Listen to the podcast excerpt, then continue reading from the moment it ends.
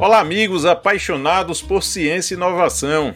Este é mais um episódio do Electricast, um podcast que permite você conhecer a aplicação da teoria científica da engenharia na prática, a partir do relato sobre projetos de pesquisa, desenvolvimento e inovação. Além de mim, professor Euler Macedo, da Universidade Federal da Paraíba, encontra-se presente na mesa virtual do Electricast o professor doutor em engenharia Luiz Gonzaga Trabasso, pesquisador-chefe do Instituto Senai de Inovação em Sistemas de Manufatura e Processamento a Laser. Conheça agora o nosso convidado. professor Luiz Gonzaga possui graduação em Engenharia Mecânica pela Unesp, mestrado em Engenharia e Tecnologia Espaciais pelo INPE, doutorado em Engenharia Mecânica pela Loughborough University, na Inglaterra, graduação em Teologia e pós-doutorado em Human Centered Systems pela Linköping University, na Suécia. É um dos fundadores do Centro de Competência em Manufatura do ITA, um centro de pesquisa que executa projetos de pesquisa aplicada com parceiros industriais de diversos setores. Atualmente é pesquisador-chefe do Instituto Senai de Inovação em Sistemas de Manufatura e Processamento a Laser, sediado em Joinville, Santa Catarina, e professor titular, colaborador da Divisão de Engenharia Mecânica do Instituto Tecnológico da Aeronáutica.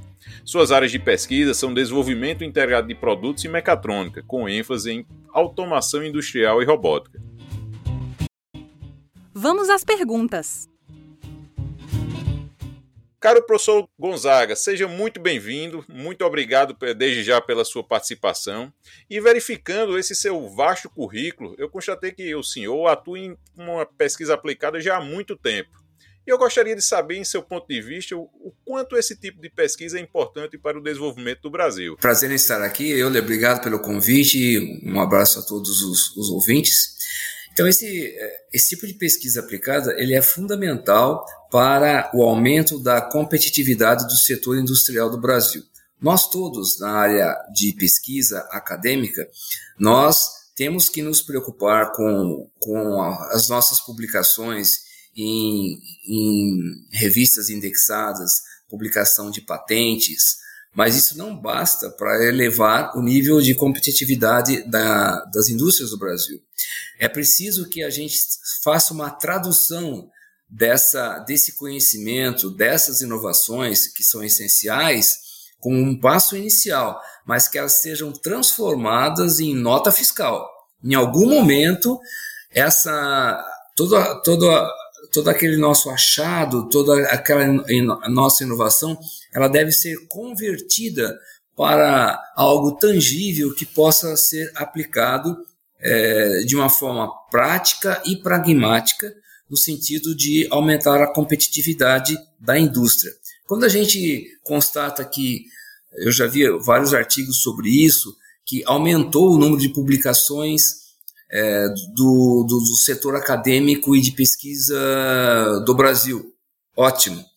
E, e às vezes a gente sempre, sempre compara, olha, a Derivadas está começando a se ficar parecida com a Coreia, ok, de publicação. Mas se a gente olhar então para a competitividade da indústria ou do parque industrial nacional, é, essa tradução não acontece. Ou seja, enquanto né, a inovação é algo assim corriqueiro e dia, do dia a dia sendo aplicado nas empresas, isso não acontece no Brasil. Então, o maior desafio que eu vejo é essa conversão da, dos nossos resultados de pesquisa é, é, tecnológicas e científicas que são excelentes, mas eles precisam reverberar no setor industrial eh, brasileiro. É assim que eu vejo o maior desafio e esse também eu, eu vejo que é o caminho que tanto as, as empresas é, procuram deveriam incentivar os órgãos de fomento e a própria comunidade a, acadêmica, né? se também ter isso como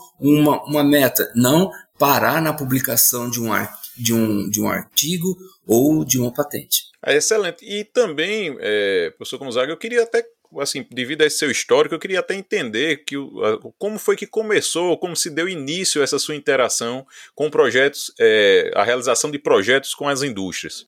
Certo. Bom, isso desde, desde a graduação toda na hora que você tem que fazer o trabalho de, de conclusão de curso tal eu sempre fui uma uma uma pessoa muito é, hoje a gente fala né é, o BPL a, a, a parte de, de, aprendizado by doing mas isso para mim estava desde a, desde a minha infância né? meu avô ele isso é só um fato, mas outro dia eu estava pensando, tem uma relação. Meu avô, ele comprava ferro velho para revender. E eu lembro que, ainda criança, ficava ali no, no ferro velho buscando uma peça ou outra, encaixando. Ou seja, o hands-on sempre foi algo próximo é, da, desde a da minha infância e da academia também. Eu sempre procurei fazer ah, os trabalhos que, que tinham algum apelo de, de tangibilidade, fazer algo que eu pudesse, até pela, pela minha opção por engenharia mecânica. Assim foi o meu mestrado, assim foi o meu doutorado e assim foi o meu pós-doutorado também. Todos eles eu fui além de uma simulação ou de um conceito e coloquei essa parte de, de um protótipo, eu, eu costumo chamar isso de um demonstrador funcional pleno, para dizer que não é a versão industrial, eu nem pretendo chegar lá, né? Então, na escala de maturidade tecnológica é, da NASA, o TRL, então é, ficaria ali em torno de seis ou sete, e, e, e a partir daí, então, uma outra empresa leva isso, mas eu tenho que chegar ali, ou seja, fazer uma verificação num ambiente relevante, porque sempre quando você faz né, nenhuma, nenhuma dessas verificações, o seu projeto ele sai incólume. É sempre uma realimentação importante para você rever alguns conceitos que nortearam o seu projeto. Então, é, é, é mais ou menos esse mindset desde criança que eu, que eu gosto de ver né, as, as, coisas assim tangíveis. É, hoje está na moda também o termo maker, né? A, a. Então você já era uma criança maker sem saber, né? Mas, é, exatamente, é, sem saber, é, sem saber. Muito bacana. E a, até pela, pelo o senhor comentou agora na, na, é, na sua última resposta, quais seriam alguns exemplos de projetos que iniciaram dentro do laboratório e que chegaram ao mercado, assim, de acordo com a sua experiência? Legal. Eu vou, eu vou uh, citar dois exemplos. Um, é, que eu, nós desenvolvemos, quando eu falo nós, porque esses projetos que eu, que eu vou citar, né, eles não, não cabem na cabeça de uma pessoa só, né, então é sempre uma equipe de projeto. É, mas eu fui o coordenador e o, e o mentor é, em ambos. Um eu vou citar aqui, que foi um projeto exitoso entre o ITA e, o, e a Embraer. E é com, muito, com muita alegria que eu vejo que tem a versão comercial do que eu vou citar operando no Legacy 500, no KC390, em, em algumas linhas de produção da, da, da Embraer. Essa ideia foi fazer o nivelamento e alinhamento de seções e fuselagem usando é, recursos é, de robótica. Então, nós testamos esse conceito com um robô é, comercial antropomórfico de 6 graus de liberdade e um outro, isso para uma uma seção de fuselagem, e a outra seção de fuselagem, nós desenvolvemos um robô cartesiano de 12 graus de liberdade. E aí, por, por, por uma, uma parte de metrologia de grandes volumes externos, eles guiavam então essas duas seções de fuselagem por, por meio do, dos robôs. E isso era feito manualmente, anteriormente pela Embraer, levava muito tempo para isso, né? E, e, e, nós automatizamos esse processo. Nós tomamos todas as, as, providências no sentido de eh, viabilizar a questão da, da propriedade intelectual. Aqui também, viu, eh, a gente procura eu gostaria de desmistificar algo, né, que, que às vezes se leva um, e gasta tanta energia tanto aumento de entropia eh, no universo desnecessária, quando você fala assim, não, é, problemas de IPI e os royalties para quem vão ser. Né, você conta no dedo né, as empresas que, que têm um recurso de, de financeiro aferido por, é, auferido por royalties. Né?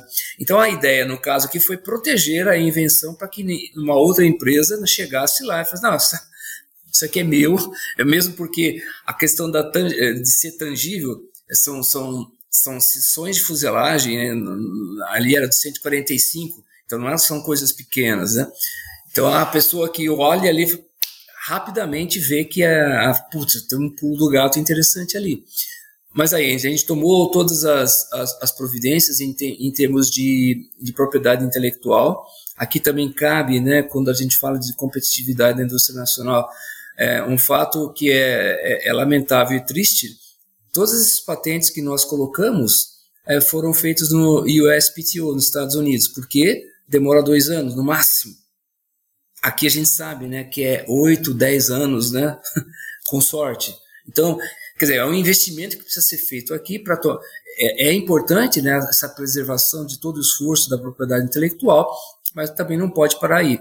E aí, então, o que a gente fez nesse nesse é, projeto e essa aqui já antecipando algumas respostas que é, de outras perguntas ou algumas dúvidas que as pessoas podem ter agora, é importante que nesses projetos de pesquisa, desenvolvimento e inovação é, já se tenha uma preocupação desde o início e identificar alguma, alguma empresa que possa pivotar a solução de demonstrador para uma solução comercial. Ou seja, é, superar né, com êxito o Vale da Morte. É preciso pensar na ponte do TRL 7 para o 9 desde o começo. Claro que você não vai colocar isso como um requisito lá no começo, mas à medida que o projeto evolui, essa tem que ter uma, tem que ser essa preocupação para que a gente consiga eh, ter a versão de é, produção ou versão comercial na empresa que financiou e, e fomentou o projeto. Aqui tem uma diferença importante, Euler, que eu costumo dizer assim, então, ah tá, como é que é, como é que você identifica essa, essa versão de um demonstrador funcional, ou de um protótipo, ou de um MVP da versão comercial? É simples, para mim tem dois indicadores. Você fala assim, se a empresa, com o meu demonstrador, demonstrador do projeto, fala assim, ah, agora eu quero uma garantia de três anos. Você garante assistência técnica? Não e não. Então, eh, não é minha função. Não quero concorrer com as empresas que fazem a automação e vivem disso e oferecem essas soluções. Mas desde o começo, essa, essa preocupação ela tem que existir. Não dá para depois que, a, que estiver pronto, fazer, e daí? So what? Que que eu, como é que eu faço agora? É? Você não pode, por isso que chama Vale da Morte, né? Você, é, não tenho essa, essa estatística, mas certamente em muitos laboratórios de ICTs aí ao longo do Brasil, né, tem demonstradores ou MVPs muito legais que estão trancados no armário, porque faltou essa, essa, essa, esse pivotamento. Então, essa solução desse, é, dessa solução robotizada de alinhamento e nivelamento de seções de fuselagem ela é uma solução que está hoje é, sendo usada pela Embraer. Bom, o, a nota triste aí é que a empresa que capaz de fazer esse pivotamento de Seattle, Estados Unidos, né? Então, mas enfim, mas está lá, está rodando, né? então está tá ajudando a empresa, a, a, a Embraer no caso. E o outro, o outro exemplo que também é bem legal e segue exatamente a mesma linha esse é um exemplo aqui de Joinville, aqui no Instituto de Manufatura, que existe uma tendência das plataformas ou nas plataformas offshore de, de extração de petróleo de minimizar a presença de colaboradores ou, ou de funcionários nas plataformas. Porque tem, tem, a questão de segurança e por conta da questão de segurança de, deriva um alto custo para manter essas pessoas em condições adequadas de segurança uh, e operação. Então a ideia é tentar, no máximo possível, tirar essas pessoas dali e colocá-las em, em, funções mais, mais adequadas. Então, uma das funções eh, que esses operadores fazem é a pintura das plataformas, das, tanto das plataformas, como a gente consegue, ou dos navios FPSO e, e precisa pintar por conta do alto né, ambiente corrosivo e tal. Se não fura a plataforma mesmo, só por placas, descolamento de placas de corrosão. Então tá. Então, normalmente se pinta ali a forma tradicional, andaimes, operadores e, e tal. Né? Mas a, a, aí, no caso, são plataformas. Então, a, a plataforma ela fica totalmente né, adernando né, em graus assim. E se, é, se esse grau for acima de é, acima de 5 graus tal, então tem que subir o andaime porque é uma condição de perigo, né? Então, então tem tudo isso envolvido nessa questão. Então nós desenvolvemos aqui um robô de cabos que faz essa pintura automática. É um, é um robô é, que ele são ele é usado então na, na, na, parte plana da plataforma são duas gruas que ficam na parte superior e com quatro cabos que ficam movimentando esse robô enquanto a pintura ela é realizada aqui tem um número interessante que um, um operador de plataforma na parte de pintura ele consegue pintar 20 metros quadrados por dia 20 metros quadrados por dia né? na, na mantidas as condições operacionais adequadas. Esse robô que nós desenvolvemos, ele, ele, ele pinta 300 metros quadrados por hora. Então, são ordens de grandeza em termos de aumento de produtividade, mantendo a mesma qualidade de deposição de tinta. E aí, ele não, não se, o robô não se importa com se a plataforma está adernando ou não, pode pintar de noite, enfim, tem uma série de. de e, e nessa uma série de vantagens. E nesse caso, nós tomamos essa providência, é, é, a mesma narrativa. Então, até um certo ponto, nós vimos que de fato ele tinha conteúdo, um, uns main claims em termos de, de, de patente. Nesse caso, assim como no primeiro caso a patente foi depositada pela Embraer, aqui a, de, a patente foi depositada pela Petrobras. E então tomamos essas, essas providências papers depois da patente publicada, aquela história toda, né? Eu, eu, dizendo, eu não, não, estou omitindo nenhum passo. Eu só não tô, a gente só não pode esquecer de uma empresa que tem que levar esse esse demonstrador do TRL 7 para o 9. Então, nesse caso, como é uma empresa né, é, é, do porte da Embraer, da, desculpa, da Petrobras, diferentemente da Embraer, que era um caso mais um nicho específico, né? Então foi feito um edital de licenciamento, é, e esse edital de licenciamento, aí várias empresas concorreram e uma foi selecionada pela Embraer, que, que ela está.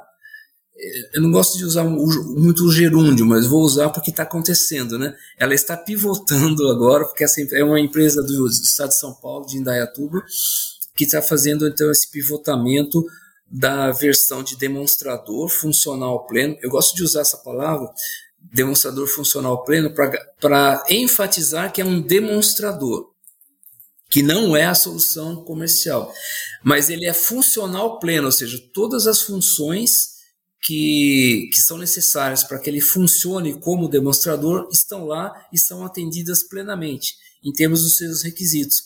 Tem um número que não sai nunca, e acho que não vai sair nunca da minha cabeça, que é naquele primeiro ainda quando estava no ITA, a gente desenvolvendo um, um outro robô para a parte de furação e cravação de rebites na fuselagem.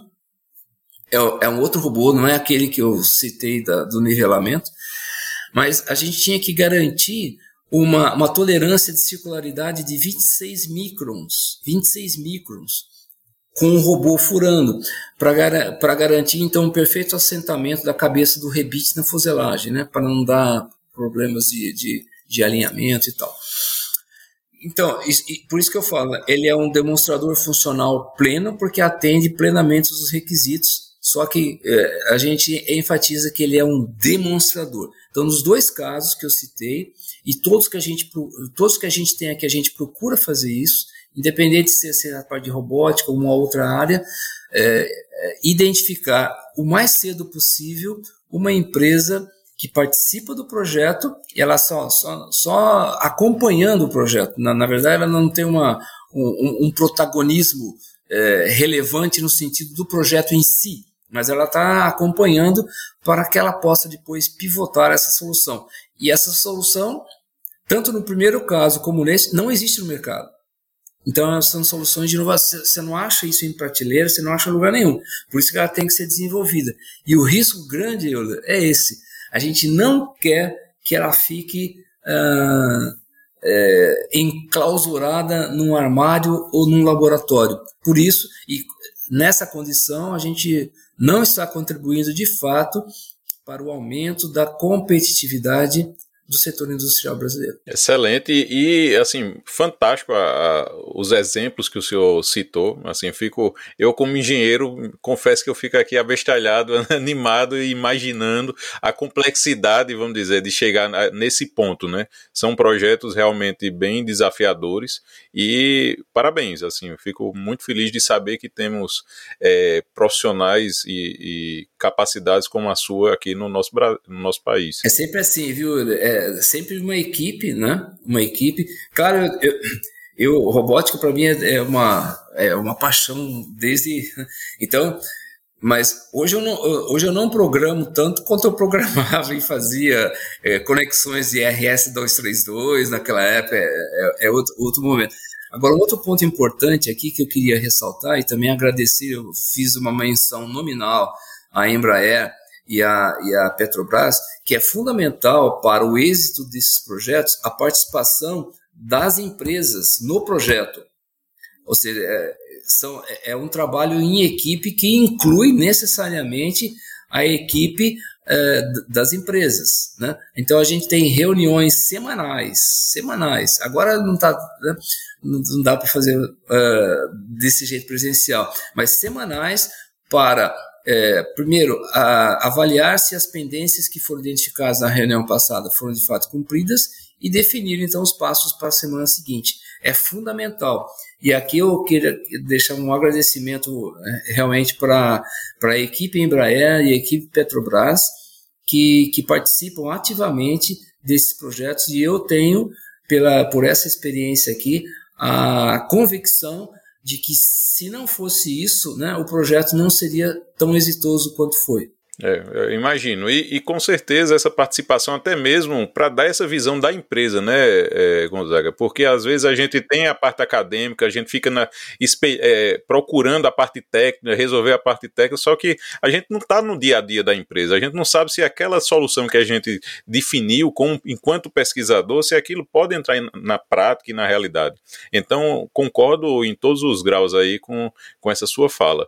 E até já fazendo até um link com uma pergunta que eu, que eu gostaria de fazer, já devido a toda essa experiência e essa sua abordagem junto com as empresas, o que é que o senhor acredita que a gente pode fazer, ou que podemos fazer com que as universidades e centros de pesquisa se tornem cada vez mais fontes de riqueza, ou seja, capazes de gerar produtos e tecnologias inovadoras? Então, é, é, é uma. Você já respondeu essa pergunta. É essa aproximação com problemas reais do setor industrial, sabe?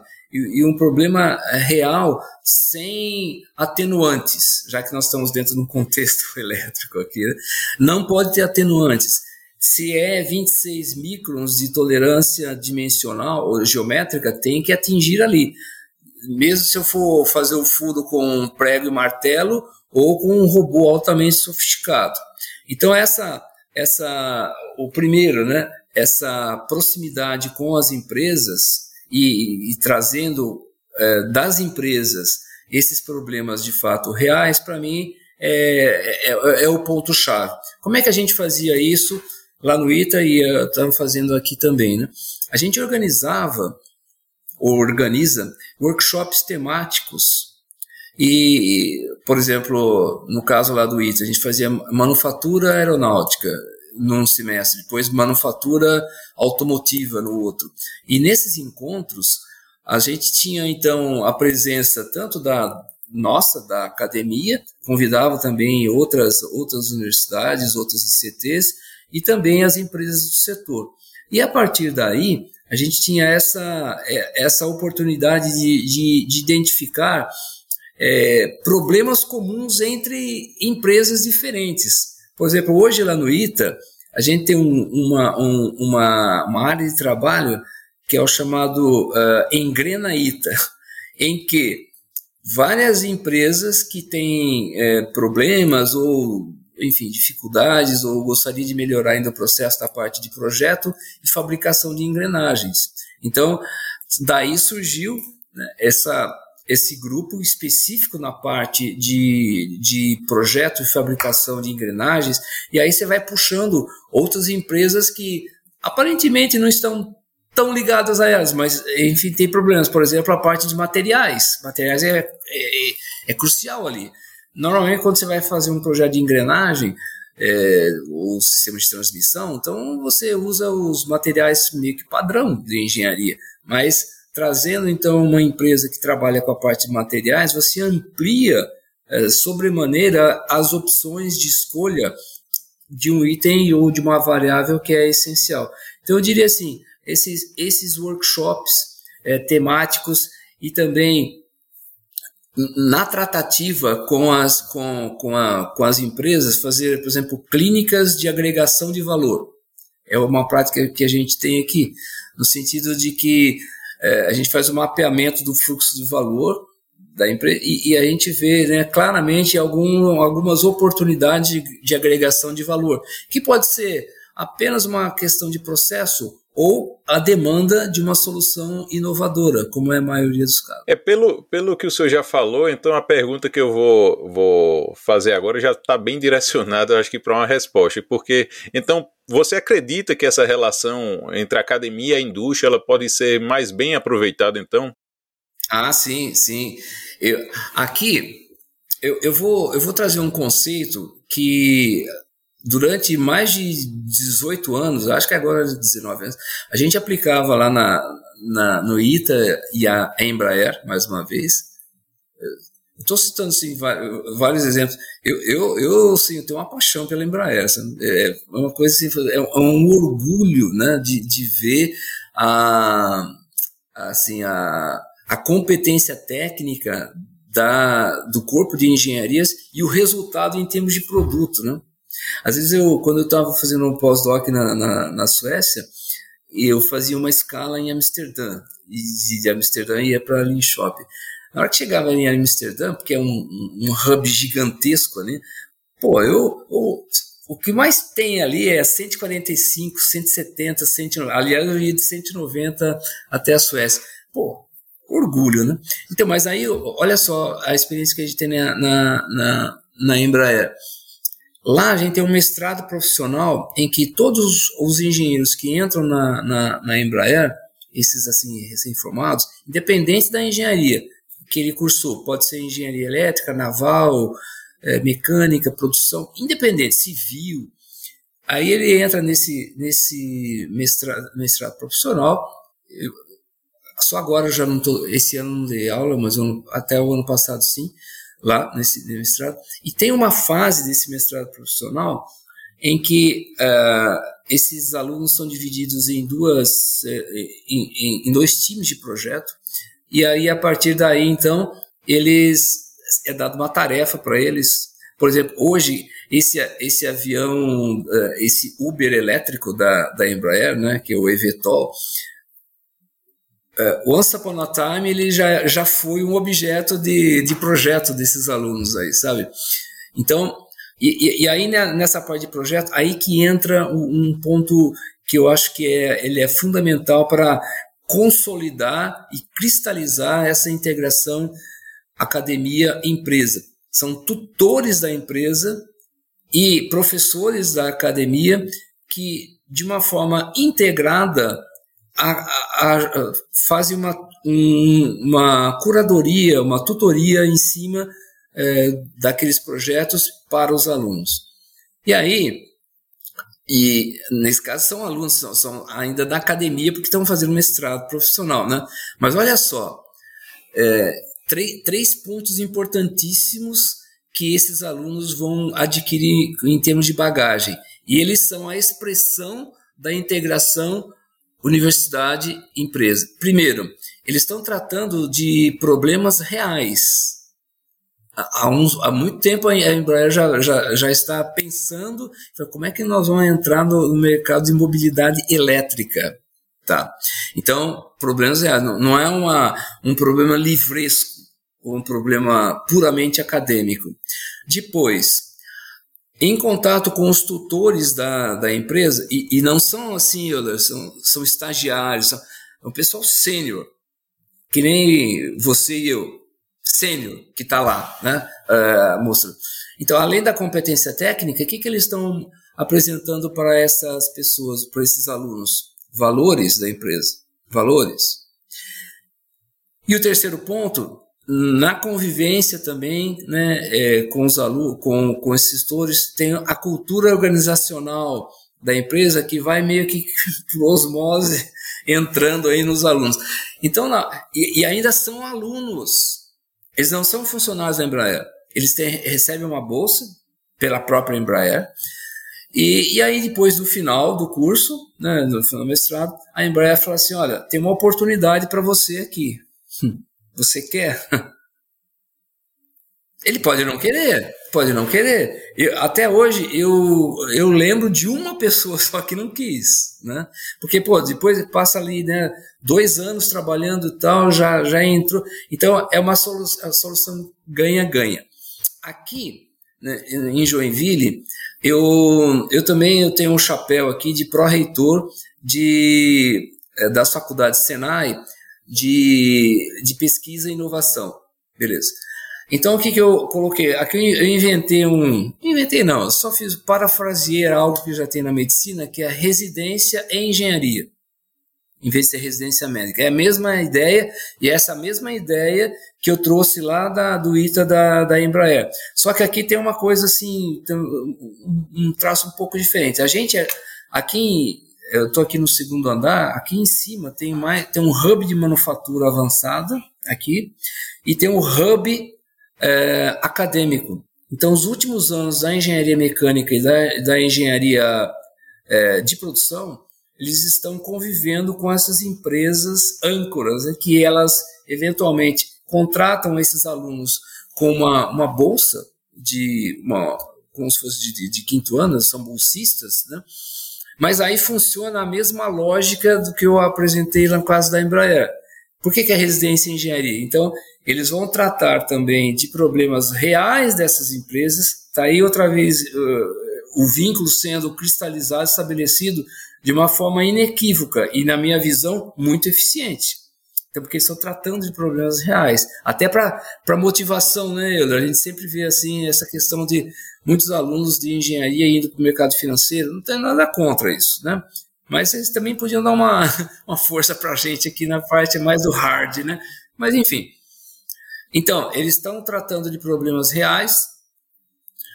São, a gente também tem tutores das empresas que vêm aqui, pessoas sênior, e aí que é feita essa uh, apresentação ou vivência dos valores da empresa e da cultura organizacional.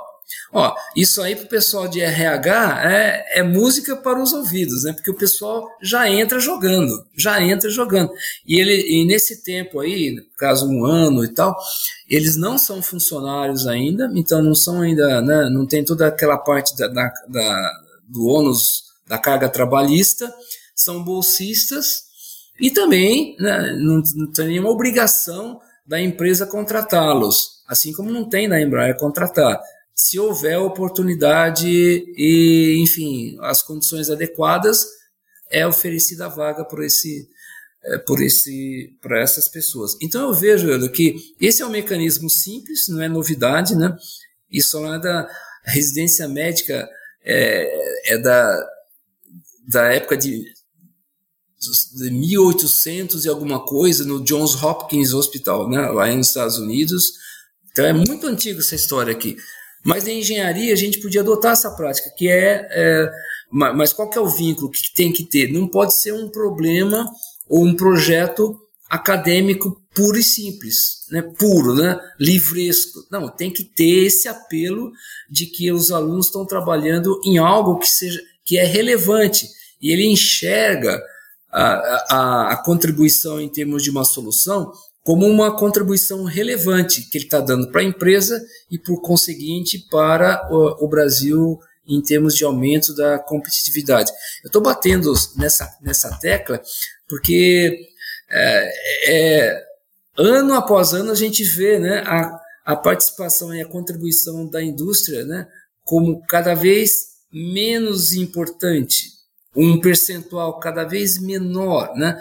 E você não vê, claro que você fala assim, pô, então basta isso para resolver o problema. Não é isso, mas essa é uma iniciativa concreta que está na mão né, dessa, desse binômio universidade e empresas, E aí também você vai adequando. A gente sempre ouve, né? Ou, bom, eu, eu faz tempo que eu não ouço isso, né? Mas é assim, não, universidade o pessoal não tem noção de tempo, né?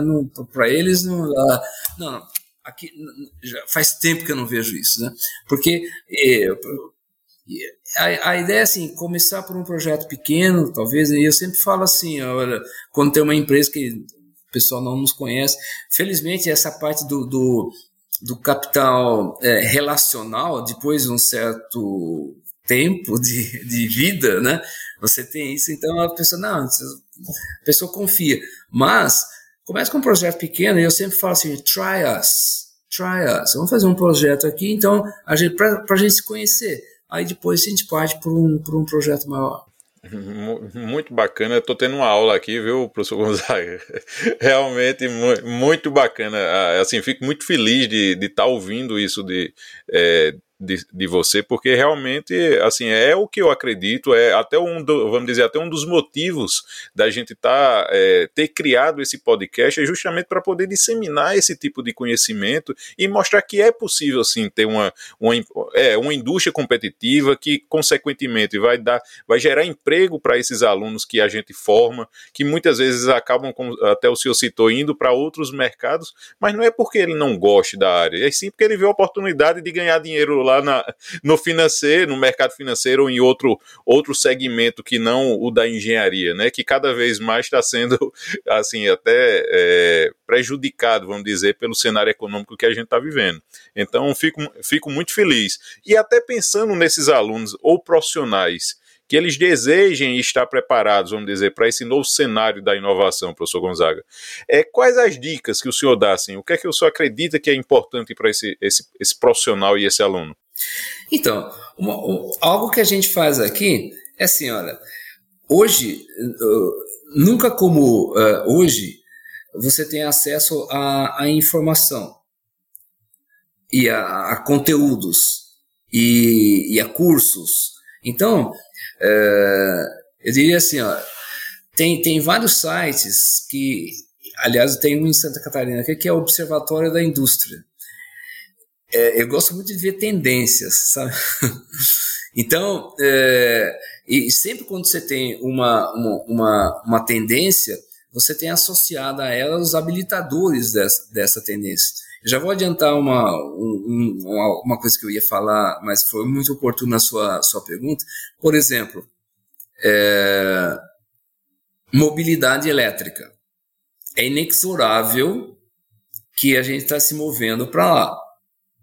Então, eu estou acompanhando várias empresas né, que estão fortemente centradas na parte de motor de combustão interna para dizer assim, o que, que, eu vou fazer agora? Certo? Então, e, e, e aí, é, essas pessoas que vão se preparar para o mercado de trabalho também tá, tem que estar tá alinhado com isso. Então, não é apenas a, a, a empresa, mas eu vou me, me, me, me abastecer de conteúdos alinhados com, com, com essas tendências. Né?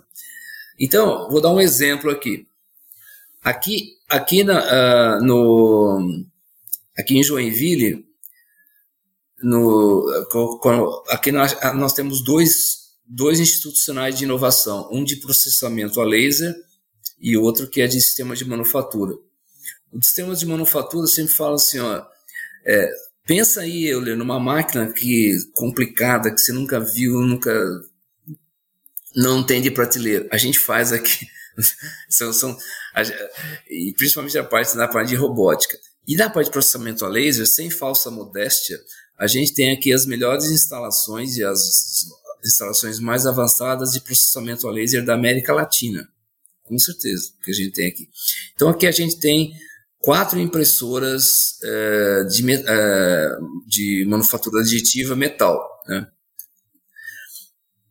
Uh, elas são ou, ou, ou, a fonte laser que faz toda a parte da fusão do pó metálico é uma fonte laser do espectro vermelho que ela, ela é adequada para materiais ferrosos, tá? aço, titânio e aí vai. Com a tendência da é, mobilidade elétrica, a gente vai começar a imprimir peças de materiais não ferrosos. latão, cobre e assim vai.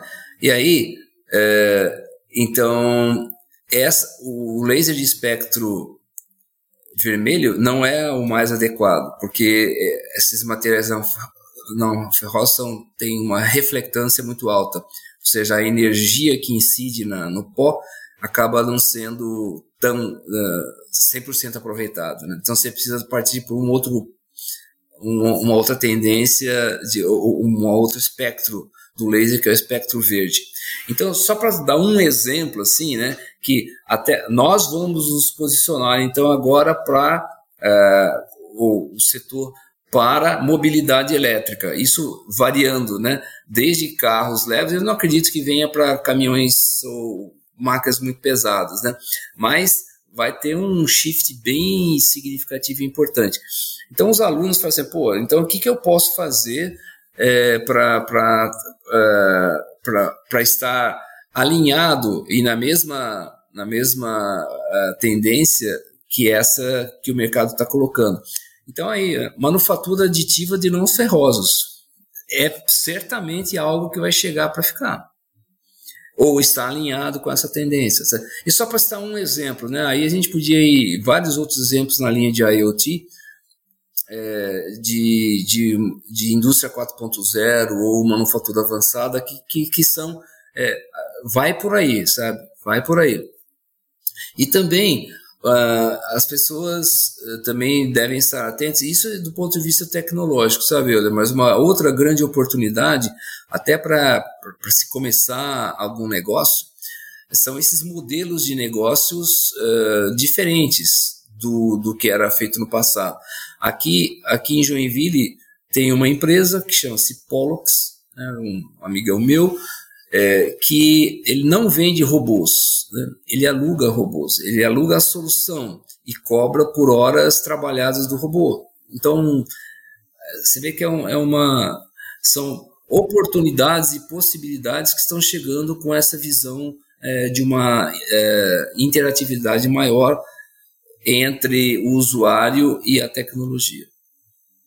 É, isso é uma mudança também de conceito, de até da economia mesmo que a gente está vivendo, né, professor Gonzaga? Então você vê que se a pessoa não se adequa e fica, muda realmente o mindset, ele não consegue se, vamos dizer, acompanhado na velocidade que a coisa está acontecendo, né? Esses novos modelos de negócio. Vou deixar aqui uma, uma, uma dica aí para os nossos ouvintes, para pesquisar na Revolução Industrial, um escocês chamado Edward Ludd. Edward Ludd, L-U-D. E aí tem um movimento é, que, que foi conhecido como o movimento ludista, que eles faziam o seguinte, quando as eles estavam, eles eram os trabalhadores braçais, manuais, e aí quando eles viram que a é, quando eles viram que estavam perdendo o, os postos de trabalho por conta deles não se adequarem né, às, às máquinas a vapor. Então, então fechavam, depois que fechavam as fábricas, eles iam lá e tentavam sabotar, né? quebrar, jogar lá. Esses são chamados os luditas. É claro que isso não, não prosperou, né? Assim como não adianta ser ludita, um ludita digital agora, né? Não, esse negócio.